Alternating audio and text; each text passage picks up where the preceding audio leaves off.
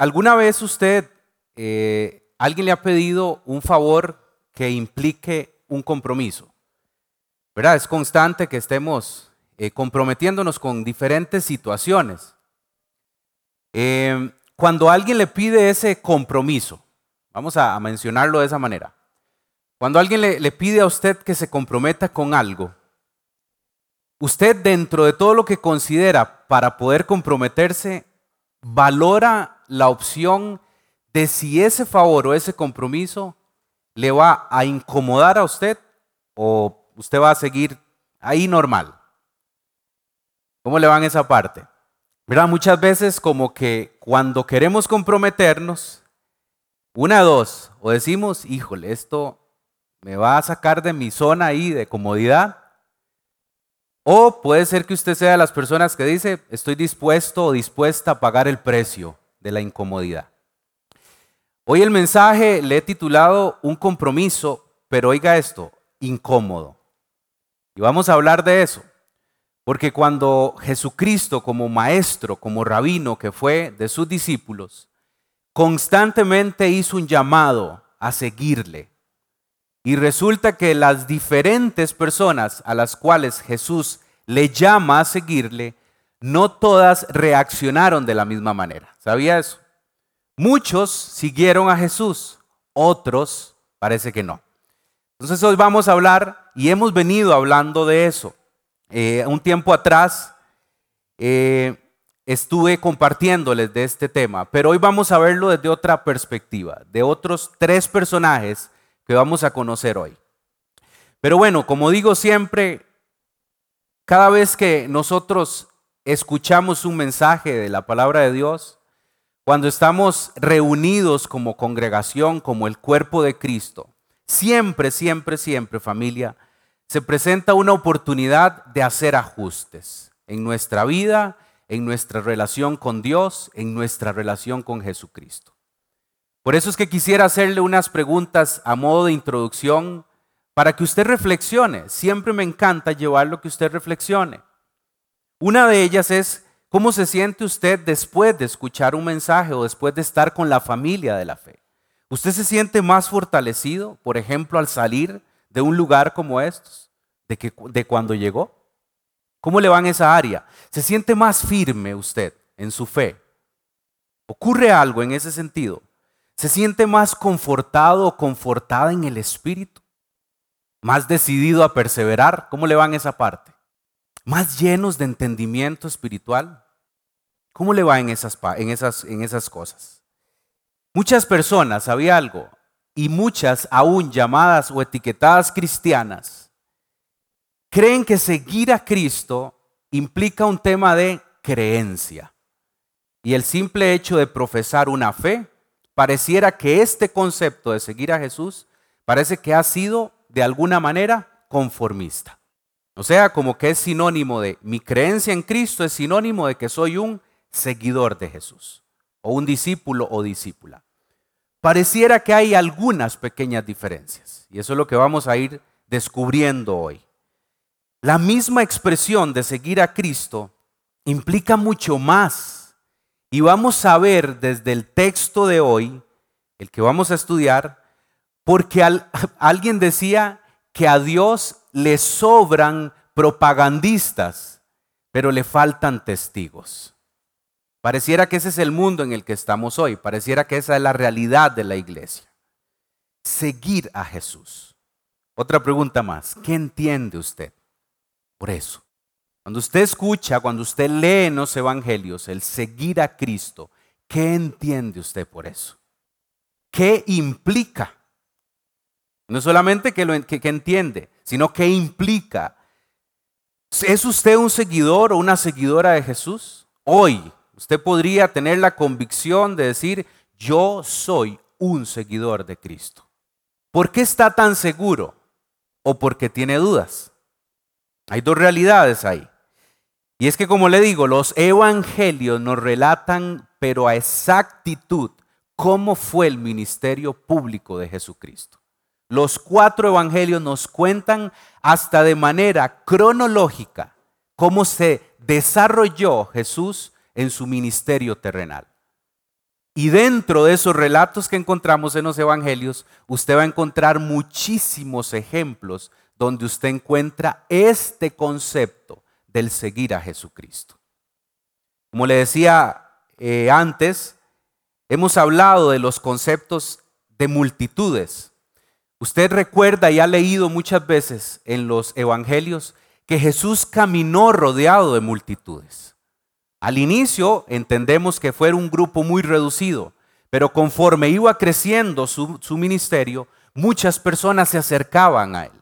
Eran multitudes. En algún momento hablábamos de que esas multitudes había de todo. Habían personas que venían con un interés de por medio de que Jesús hiciera algo por ellos, pero habían personas que genuinamente se acercaban a Jesús porque entendían y estaban expectantes de que un Mesías tenía que venir a la tierra. De esas multitudes parece que había un grupo de espectadores que les gustaba estar observando, pero no involucrándose. Les gustaba cómo hablaba Jesús, les gustaba cómo se desarrollaba y por supuesto les gustaba ver las señales que hacía él. Esos eran los espectadores. Pero hablamos en ese momento de que en ese grupo de espectadores hay un llamado que Jesús les hacía constantemente. Síganme, vengan a mí, síganme. Y ahí es donde podemos ver la diferencia de que ya no es solamente un espectador, sino que ya se convierte en un discípulo o una discípula, en un seguidor o en una seguidora. De hecho, hablábamos del precio que se debe pagar. ¿Sabía eso? Hay un precio que pagar por, seguir a Jesús. En su momento les compartía yo lo que nos dice el, el, Evangelio de Lucas y se lo leo en el capítulo 9, versos 23 y 24. Este es Jesús. Jesús decía a todos, si alguno quiere venir en pos de mí, niéguese a sí mismo. Escuche eso, qué interesante es. Niéguese a sí mismo. Tome su cruz cada día y sígame. Ahí encontramos otra vez el concepto de seguirle. Porque todo el que quiera salvar su vida, escuche qué interesante este contraste. Todo el que quiera salvar su vida, la perderá. Y todo el que pierda su vida por causa de mí, se salvará. Eso lo relata Lucas. Y más adelante, en el capítulo 14, versos 25 y 27, escuche de dónde obtuve yo el concepto de multitudes. Dice, grandes multitudes iban con él. Yo siempre me imagino la escena. Jesús en esas calles polvorientas de Israel, caminando, multitudes rodeándole, y en algún momento que nos está relatando Lucas esto es, oigan lo que dice, grandes multitudes iban con él y volviéndose, o sea, volvió a ver a las multitudes y les dijo, si alguno viene a mí y no aborrece a su padre y madre, y mujer e hijos y hermanos y hermanas, y aún su propia vida, no puede ser mi discípulo. El que no lleva su cruz y viene en pos de mí, no puede ser mi discípulo. ¿Encuentra usted un precio ahí que pagar? En ese momento, esa primera audiencia era un alto precio. Y me voy a explicar, porque una cosa es para nosotros hoy, dos mil años después, leer estas citas bíblicas. Y otra cosa era para esa audiencia que entendía que el maestro que les estaba invitando a, invitando perdón, a seguirles, resulta que estaba hablando de un término de tomar la cruz. En ese contexto, puntualmente, el solo el hecho de escuchar cruz era sinónimo de muerte. Los romanos era el mecanismo que utilizaban en ese momento para matar a la gente. Era la cruz. Entonces, ¿cómo pudo haber sido para esa audiencia escuchar que Jesucristo, el Maestro, en ese momento les estaba diciendo, tomen su cruz y síganme? Todo el que, aquel que quiera ganar su vida por causa de mí, dice, la va a perder. O sea, hay un contraste de vidas. Hay una vida humana, hay algo que nos limita constantemente y es que el ser humano siempre está viendo no más allá de las cuatro paredes del mundo. Pareciera que todo ocurre aquí. Jesús está marcando una diferencia y trasciende más allá de lo que ocurre en este mundo. Jesús está diciendo, yo he traído vida y vida eterna. Y todo el que quiera tener de esta vida, bueno, va a tener que pagar un precio. Después de eso, probablemente de esas, audiencias, escuchar llamados como estos, aborrecer a mi padre, a mi madre, hijos e hija y mujer. Bueno, entendíamos y en ese momento hablábamos de que este es un concepto de amar más a otros que a Jesús.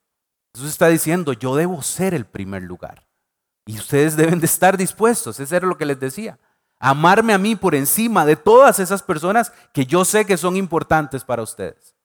Probablemente después de escuchar llamados como estos que les comparto, probablemente muchas de esas personas cambiaron de parecer y dijeron, esto no es para mí. Parece que esto es un precio muy alto y no quiero o no estoy dispuesto a pagar el precio. Mi propuesta, familia, hoy es reafirmar, escuche esto, que Jesús, el Maestro por excelencia, nos sigue llamando todavía hoy a seguirle. Aunque no esté físicamente, hoy el llamado sigue vigente y Él nos invita a seguirlo, pero a seguirlo entendiendo que hay un precio y que pareciera que la comodidad no va a ser un aliado que vamos a tener en este trabajo en esta tarea. Permítame orar. Señor, gracias por tu presencia en nuestras vidas y gracias por la oportunidad de en libertad poder abrir este maravilloso libro, tu palabra. Hoy pedimos a tu Espíritu Santo, que es el que trae la revelación a nosotros, que por favor, Señor, traigas convicción a nuestra vida y que hoy podamos tomar decisiones trascendentales para nosotros. En tu nombre, Jesucristo, oramos. Amén. Muy bien, entonces resulta que un encuestador en Estados Unidos llamado George Barna, él se dedica a hacer encuestas en la comunidad cristiana.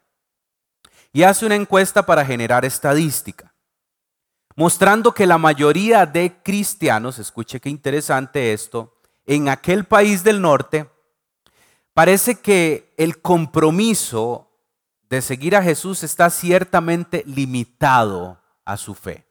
Y escucha la conclusión que llega este encuestador, y se lo leo textual. Es cierto que un gran número de creyentes profesantes están dispuestos a participar activamente en sus iglesias. Escuche para qué. Para asistir, leer la Biblia y ofrendar. Pero a la hora de establecer prioridades y tomar el compromiso de seguir a Jesús, dejando todo atrás por el amor de su nombre, escucha la conclusión que llega. Muy pocos están dispuestos a someterse a las condiciones y a una vida entregada y además comprometida.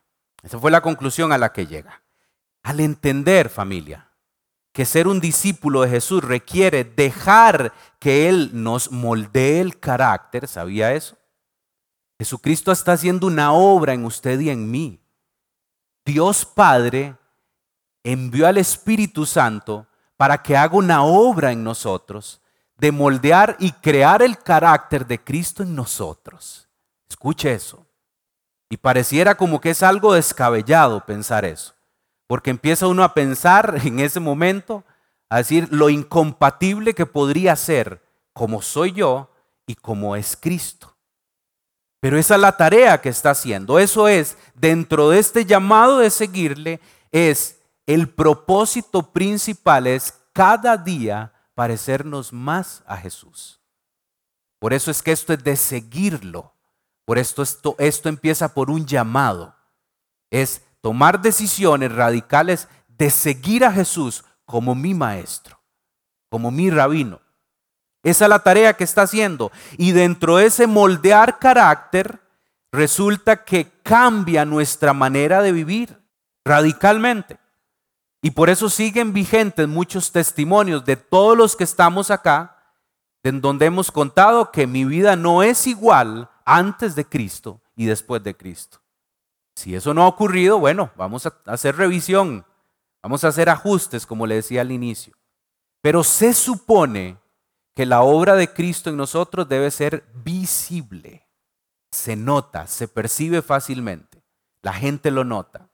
Pero bueno, en esa tarea parece que muchos optan o hemos optado por seguir en ese status quo. ¿Ha escuchado eso? El status quo. El status quo es estado de cosas en un determinado momento. Entonces, si Jesús va a venir a exigirme o a pedirme o a robarme esa comodidad, muchos optan por decir, prefiero quedarme aquí muy cómodo. No estoy dispuesto a pagar el precio. Pero evaluar nuestro compromiso e introducir cambios es exactamente lo, que requiere Jesús de la persona que aspira a ser un verdadero discípulo. Esto significa que uno no solamente esté a la disposición del Señor, sino que hace lo posible para lograr, y escuche esto, para lograr implementar la voluntad de Dios en nuestra vida. Y ahí tenemos un problema grande, por lo general. Porque inicia una lucha de voluntades, ¿cierto? Mi voluntad contra la voluntad de Dios. Eso se logra con una relación íntima, constante con el Maestro. Jesucristo nos va revelando cuál es la voluntad del Padre en nuestra vida. No es la decisión de dedicarse al Señor, porque saben algo, la dedicación es algo que debe estar presente y constantemente. Sino Jesús busca y llama a seguidores que en muchos casos nunca toman el compromiso de ser verdaderos discípulos. Porque saben algo, no estamos conformes con las condiciones. Esa es una realidad.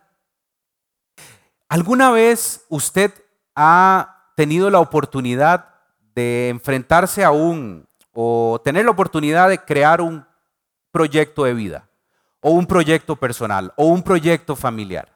Muchos de nosotros, ¿verdad? Cuando uno está por tomar una decisión de un proyecto de vida, resulta que debería, o sea, eso sería lo ideal, que uno se siente hacer los cálculos de lo que implica eso. ¿Cuáles son las ventajas? ¿Cuáles son las desventajas? ¿Cuáles son los posibles escenarios? De, de si yo decido por sí o si yo decido por no.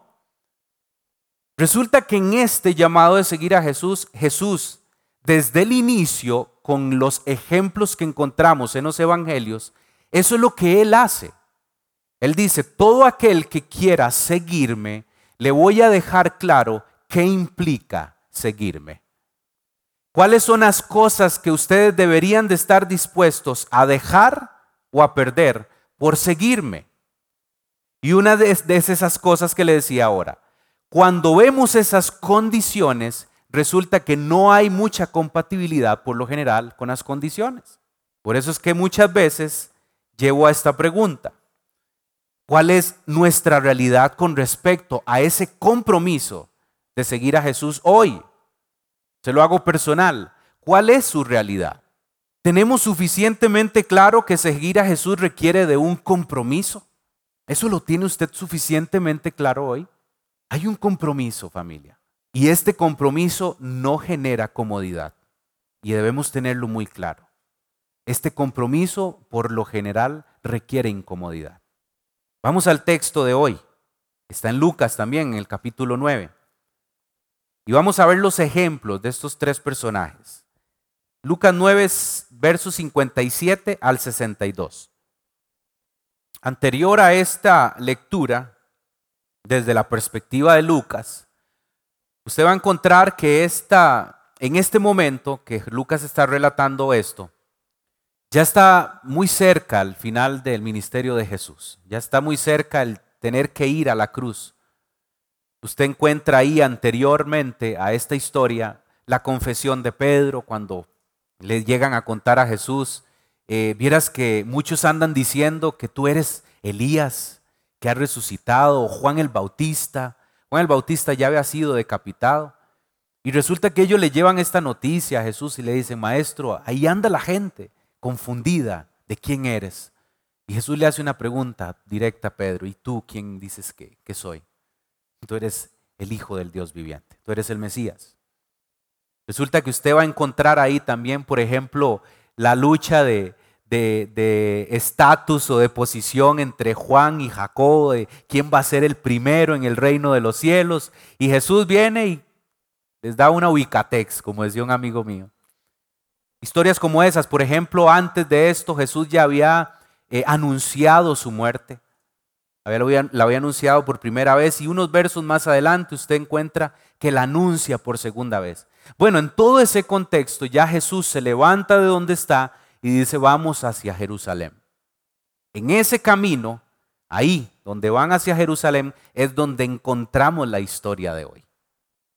Entonces vamos a ver tres personajes de esta historia que nos van a dar muchísima riqueza y vamos a aprender de ellos.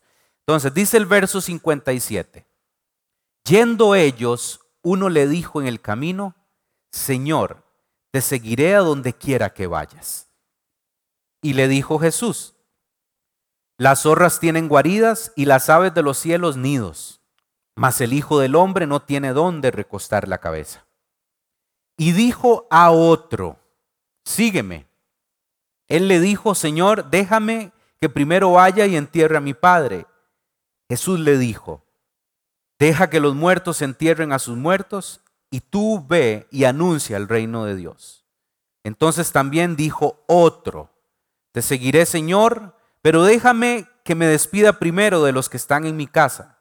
Y Jesús le dijo, ninguno que poniendo su mano en el arado mira hacia atrás es apto para el reino de los cielos. Esa es nuestra lectura base hoy. En términos generales encontramos tres personajes, ¿correcto? Pareciera que hay eh, uno, o pareciera no, nos lo dice literalmente la, la lectura. Hay uno que es el que Jesús le hace la invitación directa de seguirlo. De Jesús viene la invitación. Pero hay otros, el primer personaje y el tercer personaje, que tienen la iniciativa de decirle a Jesús que quieren seguirle.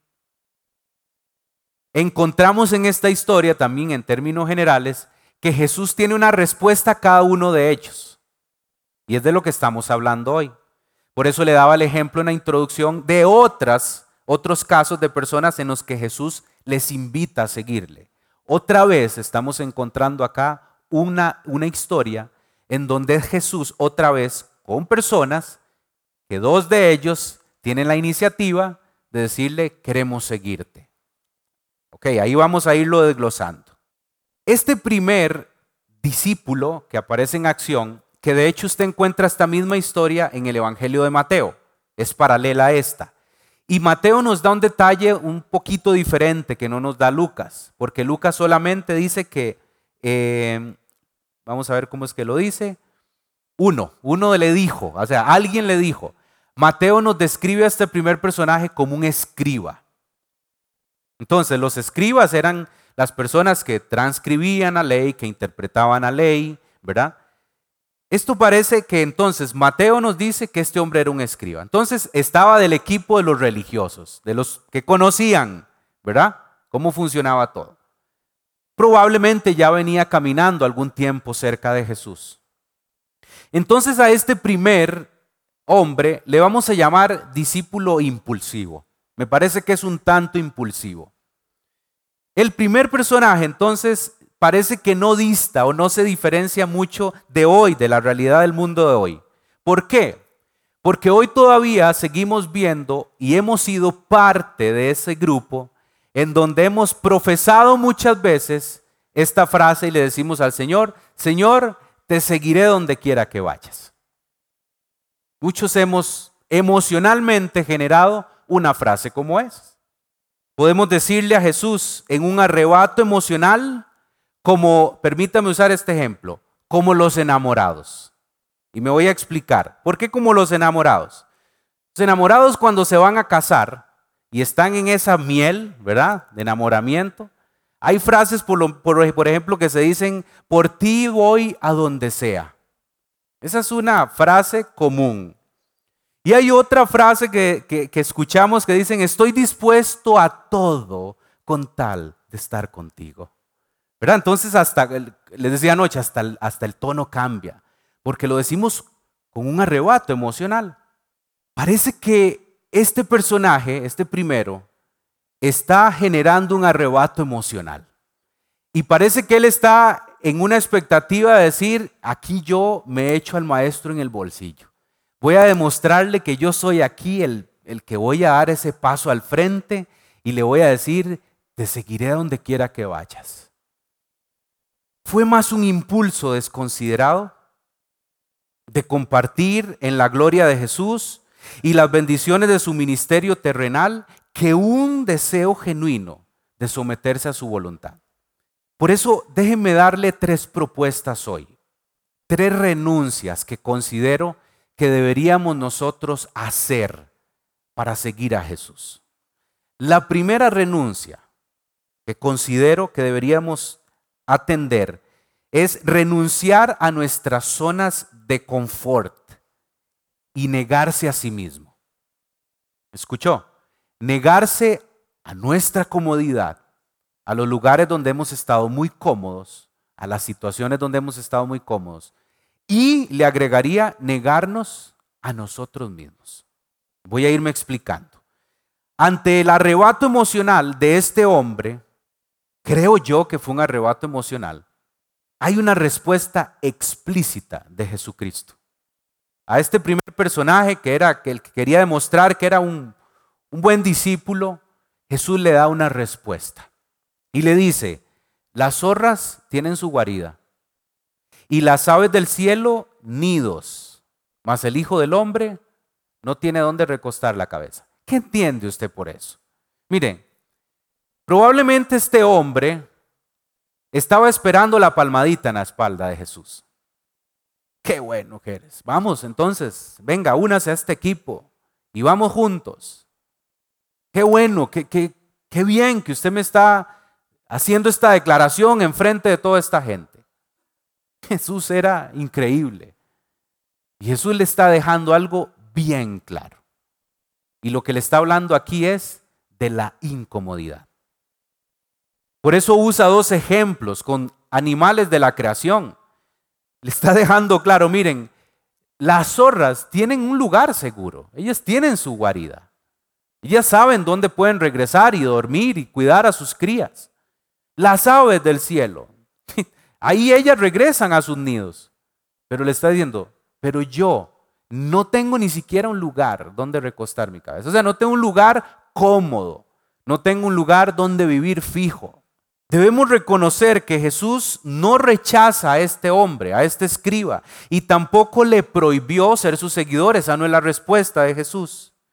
Simplemente deseaba que su decisión se base en una realidad. Y hoy estamos recordando esa realidad. Jesús le desafió a contar el costo de ser su discípulo, a sacar las cuentas y a entender que este llamado no es cómodo. Requiere de incomodarnos de esas zonas donde por lo general estamos muy cómodos y cómodas. ¿Qué estamos entonces dispuestos a perder por tomar la decisión de comprometernos como discípulos de Jesús? Es más, le haría una pregunta anterior a esa. ¿Estamos dispuestos a perder algo por seguir a Jesús y comprometernos con Él? Si esa respuesta suya es sí, bueno, entonces, ¿qué está dispuesto a perder? ¿Será la comodidad lo que estamos dispuestos hoy a perder? Lo que aprendemos de esta situación es que no es suficiente el solamente de quedarnos en un arrebato emocional o las buenas intenciones en donde llegamos a Jesús y le decimos, deseo servirte. Eso está bien, pero hay algo más, hay un paso más no solamente se queda en el deseo. Uno tiene que llegar a tener un compromiso con el Señor de seguirle. Y esto, ¿saben algo familia? Involucrará mucho sacrificio personal. La comodidad nos lleva a tener una vida muy relajada. ¿Se ha dado cuenta de eso? Cuando estamos cómodos, por lo general nos relajamos. Y de, alguna manera también conformistas en nuestra relación con Jesús. Ese conformismo es terrible, familia, porque entonces no hay una ambición de crecer. No quiero seguir cultivando mi relación con Cristo. No quiero seguir proveyendo para el Espíritu, porque estamos conformistas. Estamos conformados en un estado de comodidad. No, sucede algo más. Es más, hay días en donde no encontramos propósitos claros del por qué Jesús nos llama a seguirle y las famosas dudas que nuestra humanidad empieza a generar. ¿Por qué? ¿Por qué seguirlo? ¿Vale la pena seguir a Jesús? ¿Vale la pena perder algunas cosas por causa de su nombre? Hay, días en donde no quiero priorizar, no quiero profundizar, ni tampoco quiero imitar a mi maestro. Por eso le decía que la fuente principal, el núcleo del discipulado es aspirar a cada día parecernos más a Cristo Jesús, a imitarlo. Saben, en, consejería uno utiliza mucho esta, esta frase al final, después de que uno escucha las, los problemas, los conflictos, las situaciones que tiene la gente, en donde muchos de nosotros buscamos esa famosa propia justicia y, y eso no es justo y para mí lo justo es esto. Yo siempre, a mí me encanta tirar esto al final y decirle a esa persona, ¿qué haría Jesús en esa situación? ¿Qué decidiría Él? Y ahí, ahí, en esa realidad es donde se nos caen todos los argumentos. ¿Cómo actuaría Jesús? En esta tarea de seguirlo es aspirar a imitarlo, ¿saben qué? En todo, familia, en todo. No puedo hacer un checklist ahí con Jesús y decirle, en esto sí, puedo imitarlo, pero en esto vieras cómo me cuesta. Aspiramos a imitarlo en todo. Cada día debemos caminar con Jesús. Cada día, familia. Cada día debemos de permanecer en Él. Y ahí es donde no hay pérdida. Él es nuestro punto final. Él es nuestra meta, ¿correcto? Muy bien, entonces vamos a ir a ver el segundo ejemplo. Este segundo ejemplo vamos a describir a este hombre como un discípulo con una muy buena excusa. ¿Sí? Vamos a ver qué es una excusa inclusive noble de parte de él. Por eso es que entonces la segunda renuncia que quisiera proponerle hoy es renunciar a los argumentos y entre comillas válidos. Argumentos válidos que me hacen resistir a su llamado. Pareciera que todavía hay algunas cosas ahí que siguen poniendo resistencia al llamado de seguir a Jesucristo. Vean qué interesante esto. A diferencia del primero, a este hombre Jesús sí le hace la invitación.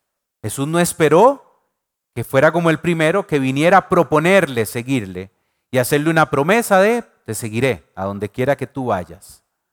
A este segundo Jesús le invita y le dice, sígueme. Y le dijo el Señor, y le dijo, perdón, Señor, esta es la contraparte de este hombre. Señor, déjame primero que vaya y entierre a mi padre. Jesús le dijo otra vez, lo vimos antes. Jesús tiene una respuesta para los tres. Jesús le dijo, deja que los muertos entierren a sus muertos y tú ve y anuncia el reino de Dios. Este, este ejemplo es interesantísimo. En términos humanos, términos humanos, este hombre tiene una muy buena excusa, ¿verdad? Para nosotros, perder un ser querido y mucho más un padre, una madre, claro que es un buen argumento. Y de alguna manera es válido. Pero Jesús estaba aquí, de alguna manera, perdón, poniendo a prueba a este hombre.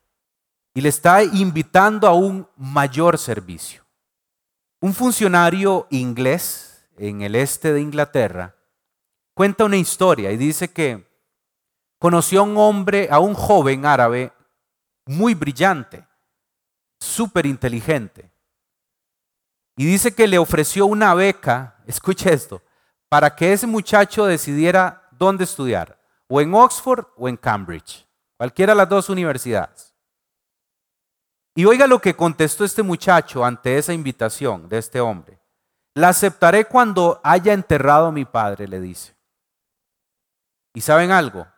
El padre de este muchacho tenía escasos 40 años y tenía muy buena salud. Lo que Jesús quería decirle a este segundo personaje, me parece a mí, es dejarle bien claro y es que en todo momento hay una decisión crucial, familia.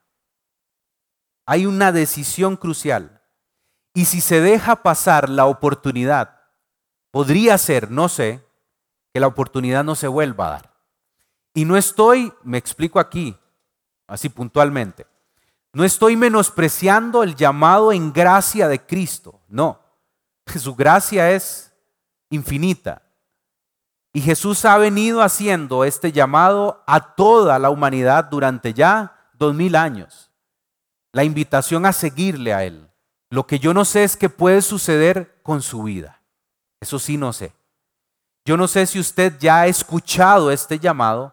Yo no sé si usted es la primera vez que escucha este llamado de Jesús a seguirle. Pero hay oportunidades que pueden ser que sean únicas, como este muchacho. No sé, probablemente esa oportunidad de ir a estudiar a una universidad como esa no se volvió a dar. Jesús le está diciendo a este hombre, de parte mía, la invitación es, es concreta. Sígueme. No sabemos, no tenemos la información o el relato de si este mismo personaje Jesús le vuelve a hacer la invitación. Pero hay momentos cruciales, familia, en donde debemos decidir radicalmente por seguir a Cristo. Cada vez que tenemos un sentimiento noble, oiga esto, noble, como este muchacho, un sentimiento muy noble y entendible, y no lo llevamos a la acción, se hace menos probable que lo cumplamos.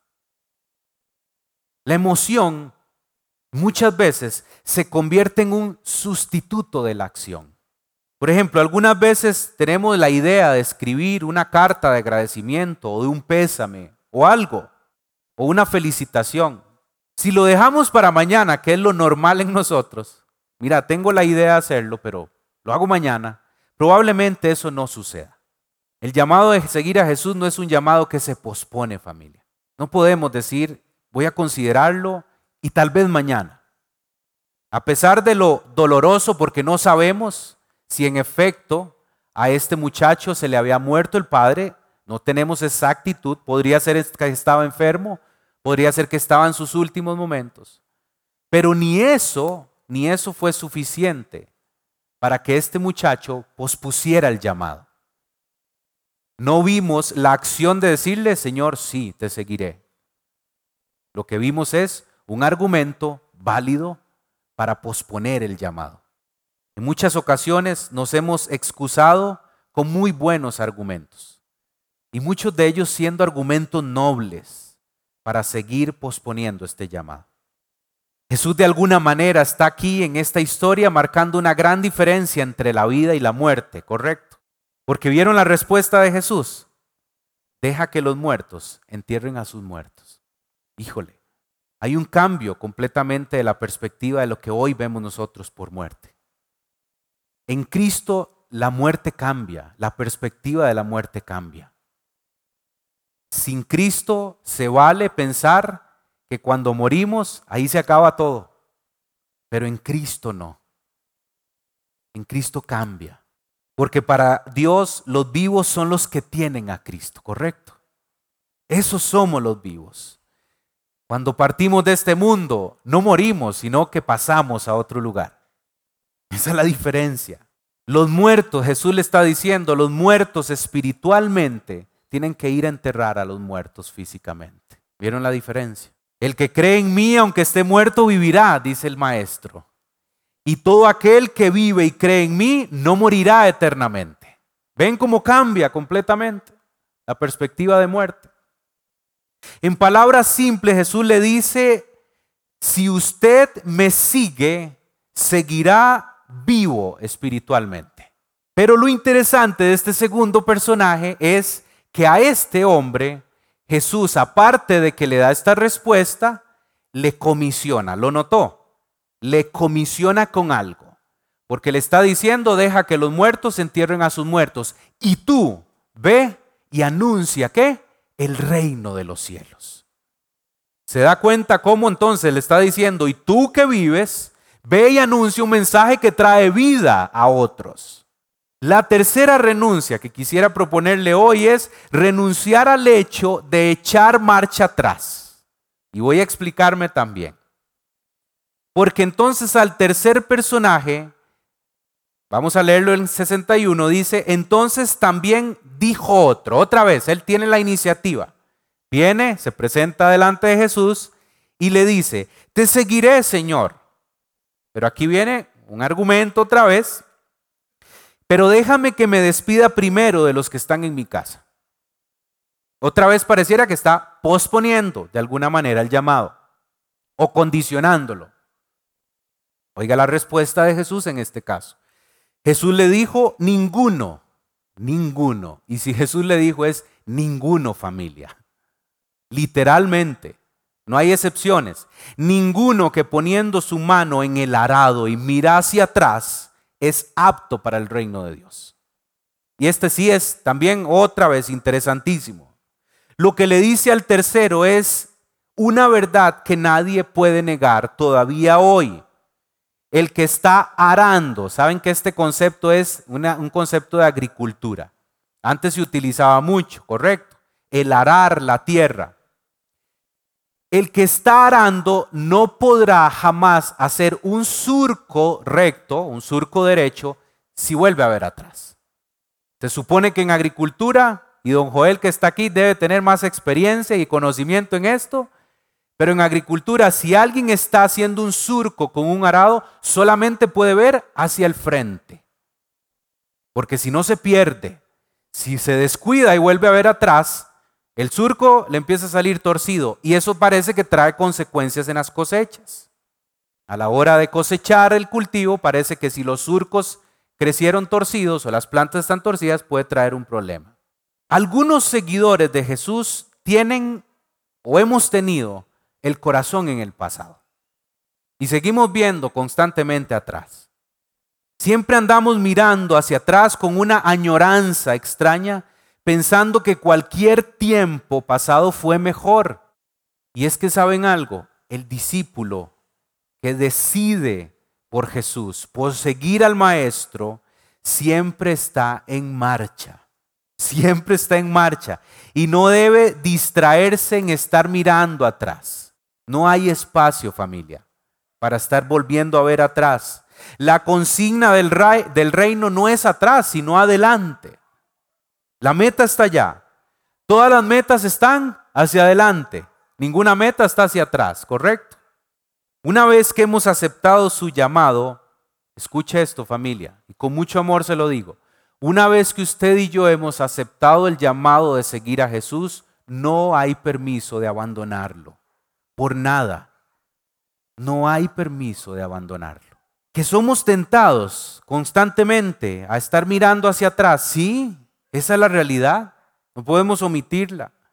Pero Jesús le dio la suficiente claridad a este hombre de una vez que se ponga, que una vez se ponga la mano en el arado, no hay marcha atrás. Me encantó la, la traducción del lenguaje actual, cómo presenta estos dos versículos. Dice, no se puede pertenecer al reino de Dios y hacer lo mismo que hace un mal campesino, al que se pone a arar el terreno y vuelve la vista atrás y los surcos le salen torcidos. Voy concluyendo. El pasado, el pasado de nosotros, es un distractor muy frecuente en nuestra vida. Es un distractor que nos hace mirar y no estar viendo lo importante, que es Cristo, Recuérdelo muy bien. Cristo es nuestra meta. Hacia adelante se ve a Cristo. Y si algo a mí me mueve el piso, que déjeme usar este concepto coloquial que usamos los ticos, se me movió el piso. Si algo a mí me mueve el piso hoy es la frase que Jesús le, dice a este, a este tercer hombre. ¿Ya la encontró? ¿Qué pasa? ¿Qué es lo que pasa? Aquel que puso la mano en el arado y volvió a ver atrás. Lo encontró ahí. Dice que no es apto del reino de los cielos. O la otra traducción dice, no puede pertenecer al reino de los cielos. Eso es fuerte familia. Eso es importante. Esta es una frase que no se puede pasar por alto. Eso es totalmente desafiante para nosotros. O sea, que el Jesús hoy nos recuerde que todo aquel que está arando y vuelve a ver atrás, se distrae atrás, ese no puede ser apto del reino de los cielos. A mí me golpea. Y me preocupa, pero bueno, me hace tomar decisiones. Eso es lo importante. El llamado de seguir a Jesús es solo ver al frente, solo verlo a Él y esa es nuestra meta final. Y quisiera compartirles lo que el apóstol Pablo le escribe a los filipenses. En la carta a los filipenses, vaya conmigo al capítulo 3. Capítulo 3, versos 13 y 14 de Filipenses. Oiga cómo lo describe el apóstol Pablo esto que estamos hablando. Hermanos, es más, se lo voy a hacer literal a usted, hermanos y hermanas, hoy aquí en este lugar. No digo que yo mismo ya lo haya alcanzado, eso le escribía Pablo a ellos. Lo que sí hago es olvidarme, escuche eso, de lo que queda atrás y esforzarme por alcanzar lo que está donde?